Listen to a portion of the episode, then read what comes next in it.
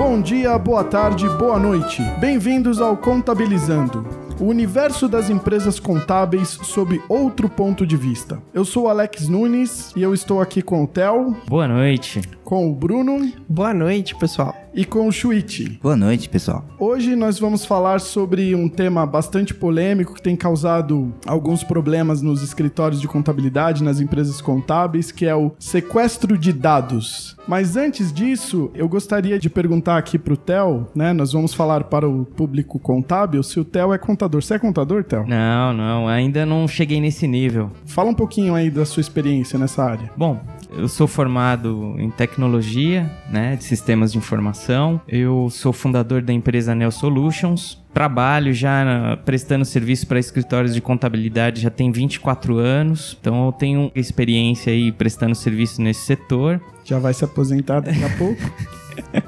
É, não sei se vai adiantar muita coisa, né? A previdência tá indo para falência, mas tudo bem. Vamos continuar contribuindo na esperança. E você, Bruno? Você é contador? Não, mas estou tentando ser porque curso uma faculdade de ciências contábeis. Mas na verdade eu sou formado em sistemas de informação pela Universidade de São Paulo, que me custou longos seis anos da minha vida. E presto serviço para empresas contábeis há mais ou menos 10 anos. Vai tentar ser presidente do Sescom, Bruno? Ah, quem sabe um dia eu chego lá, né, e faço uma revolução. Ô, louco. E você, Chuit, você é contador?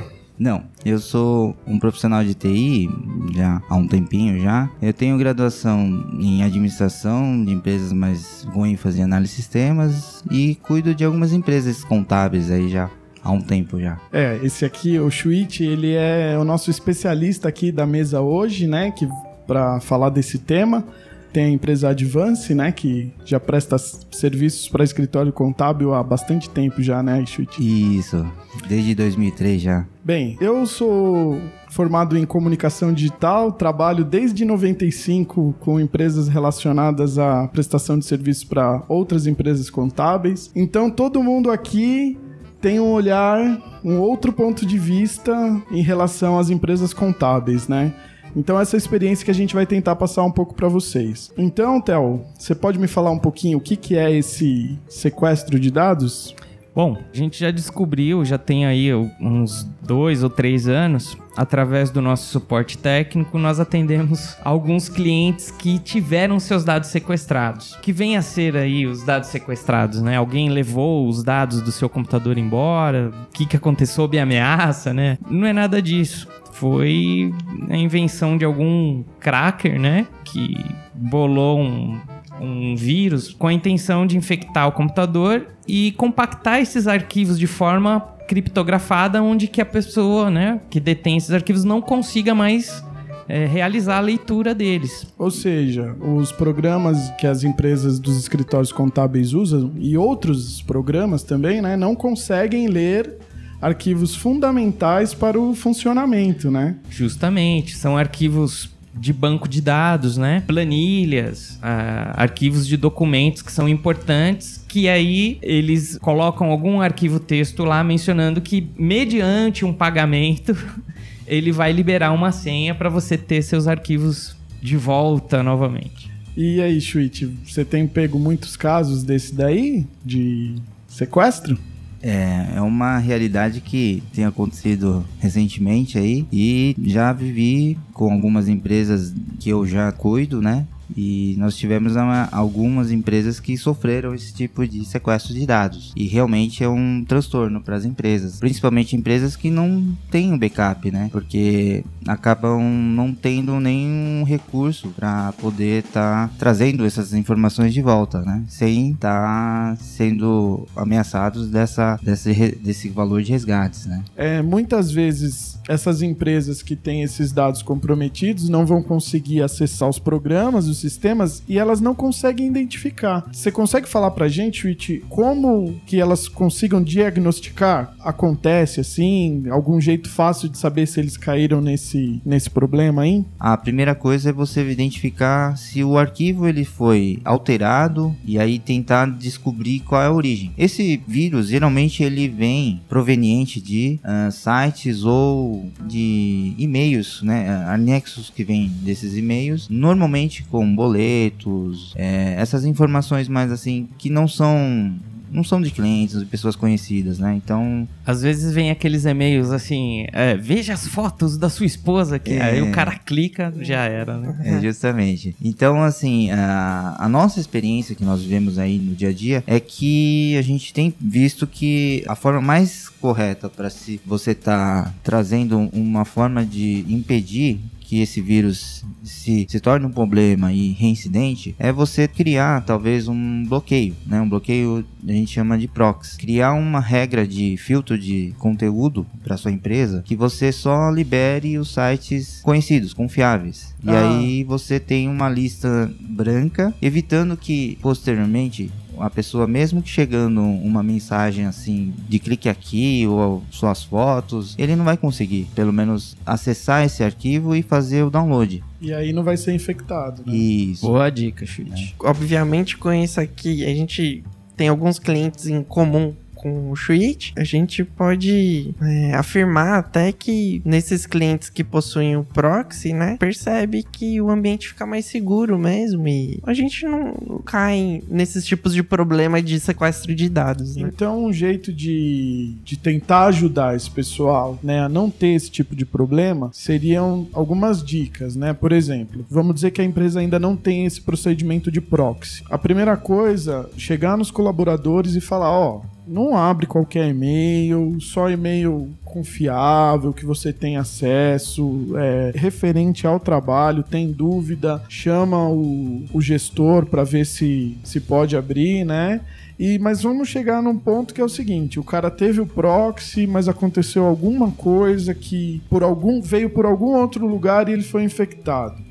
Aí já aconteceu. Qual o jeito de você estar preparado que se acontecer, você não consi você não, não fique com um Refém. problema muito grande, nem Sim. fique refém desse sequestro mesmo. Sim, sim. É, a única forma realmente é os backups. Então, é, backup hoje em dia não é nada a mais, é um, é um mal necessário. Você tem que ter esse, esse, é, esse recurso, seja ele é, externo ou de qualquer outra forma, mas você tem que ter um, uma cópia de segurança desses dados que você acha Possa- pertinente isso. Possa recuperar, né? Isso. Tem vários recursos, vários sistemas. Pode ser até mesmo o nativo do Windows, você ter, mas você tem que ter isso resguardado. A empresa, nesse caso, ela tem que ter uma prática de backup. Não tem prática de backup e vai ser um problema, porque por mais resguardada que ela esteja, pode acontecer inúmeros outros problemas que o backup resolveria, né? Sim.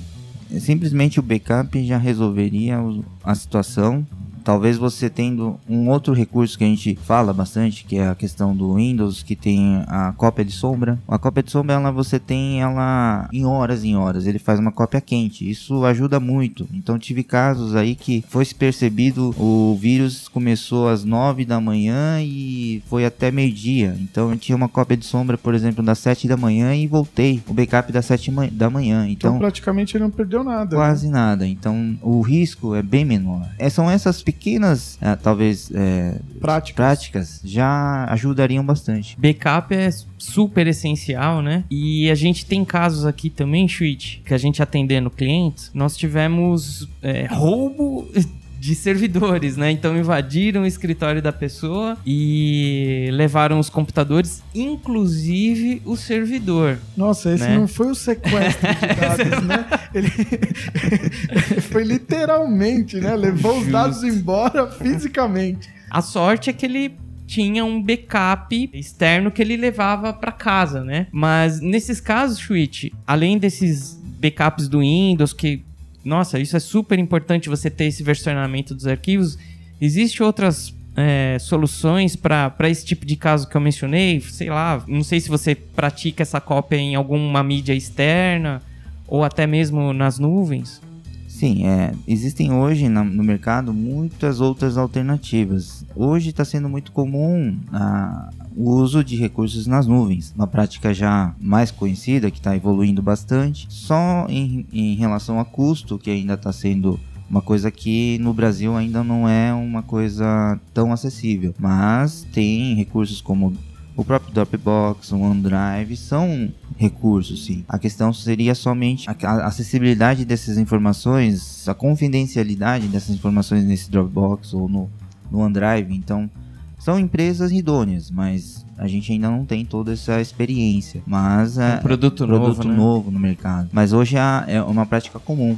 Tem muitos data centers já preparados para estarem é, oferecendo produtos ou né, softwares que já fazem essas, é, esse backup nas nuvens. A única coisa realmente é o mercado que ainda não está tão aquecido, né?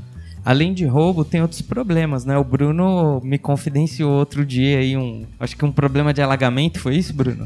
Foi um cliente aqui da Neo Solutions, né? Ele teve o seu escritório alagado.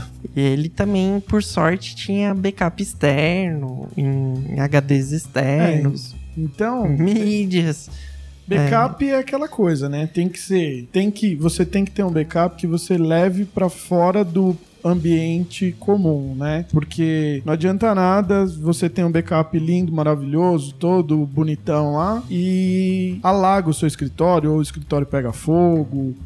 Então, que a pessoa tenha a prática de levar de tempos em tempos, né, ou diariamente, aí vai depender tire fora do ambiente, do próprio ambiente. E aí é nesse sentido que eu acho que as nuvens facilitam um pouco, né? É, hoje a gente fala muito, né, Alex, que você não pode ter apenas um tipo de backup. Você tem que ter uh, talvez um ou dois, três tipos de backup, porque backup pode ser um backup simples de dados ou um backup mais completo, que é aplicação, sistema operacional. Então hoje você tem backups que é, muitos dos backups já trazem imagem do servidor. Ah, sim, entendo, entendo. Então esse, esse tipo de, de, de, política, ela tem que ser adotada dependendo da, da circunstância da, da, da empresa, né? Da Isso. importância que a empresa tem, qual tempo seria ide ideal para essa empresa dela, se caso ocorresse esse fato, qual o tempo que ela pode suportar de, de ficar sem esses dados, o tempo de transtorno que ele pode é, o prejuízo que isso vai causar, né? Isso. Um dia de, de trabalho perdido isso. é um tamanho de prejuízo. Uma semana já complica, né? A gente resolveu abrir esse podcast com esse assunto porque tivemos dois casos recentes de clientes que tiveram os dados sequestrados e infelizmente eles tinham, eles tinham um backup, mas era no próprio servidor. E aí é, o, o vírus também compactou o próprio backup tanto o dado que estava em produção quanto o backup. E, infelizmente o valor era um pouco alto. Uma coisa que o Cheat falou aqui que a gente também deve salientar é o versionamento dos backups. Então, ter o versionamento dos backups é igual a, a, cópia de sombra que o, que o Windows faz. Mas para não ficar é muito complicado assim para quem não conhece tecnicamente o que, que é o versionamento, explica assim de uma maneira que todo mundo possa entender. O que, que seria esse versionamento? Bom, é o seguinte: é, você pode ter um backup que ele é, é simples, né? Que, ou seja, você só substitui o arquivo anterior. Esse tipo, tipo de backup não é aconselhável, porque se algum dia você tiver um problema com algum arquivo e esse arquivo ser copiado por cima do arquivo bom que está no backup, né? Aí não adiantou de nada o seu ficar... backup. O backup vai estar com o arquivo estragado. O backup vai estar com o arquivo então estragado. Você tem que ter um backup. O versionamento significa não ter uma cópia só do anterior, né? Isso. Você tem de várias cópias de anteriores, vários dias, né? vários dias separados, né? Tipo, Hoje eu tenho, eu terminei o meu trabalho hoje, eu tenho backup de hoje. Mas eu tenho que ter um backup de ontem, porque hoje pode ter acontecido algum problema que eu ainda não identifiquei e que eu vou precisar do backup de ontem. É, esse versionamento seria ter vários backups anteriores, né? Então, além de ter backups em diversos, de diversas maneiras, na nuvem, em mídia externa, fora da empresa, esse backup ele ainda tem que ter é, vários vários passos para trás para você poder voltar, né? Porque dependendo do problema no arquivo que você. Ah, foi hoje, né? Pode ter sido em, em dois, três dias para trás. E se você não, não tem essas versões anteriores. Complica. Aí você pode perder. É, e outra coisa, uma outra dica importante é o teste, né? Você não adianta ter o backup e você na hora nunca fez o teste do backup. Ah, de recuperar, né? Isso. Porque não tem como garantir um backup se você nunca fez um teste de backup de restauração. Ah, Por mais simples que seja, você tem que fazer um teste. De recuperar, De uma, recuperar versão uma versão. backup e ver se ela tá funcionando, né? Isso. Então o teste pode ser simples, mas você tem que trazer um, um- fazer um teste de recuperação eh, de um arquivo para fazer um- uma averiguação se, se esse teste está ok ou não.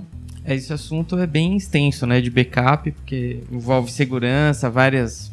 Só retornando lá no sequestro de dados, vou fazer uma pergunta pro Schwitz aqui, que é o nosso especialista. É, uma vez infectada a máquina, você tem duas opções, né? Ou você recupera o backup, se você tiver, ou se a pessoa não tem o backup, existe alguma tentativa de tentar recuperar esses arquivos? E outra, é, vamos supor que você tem um backup, essa, essa máquina que foi infectada, você vai ter que formatar, né?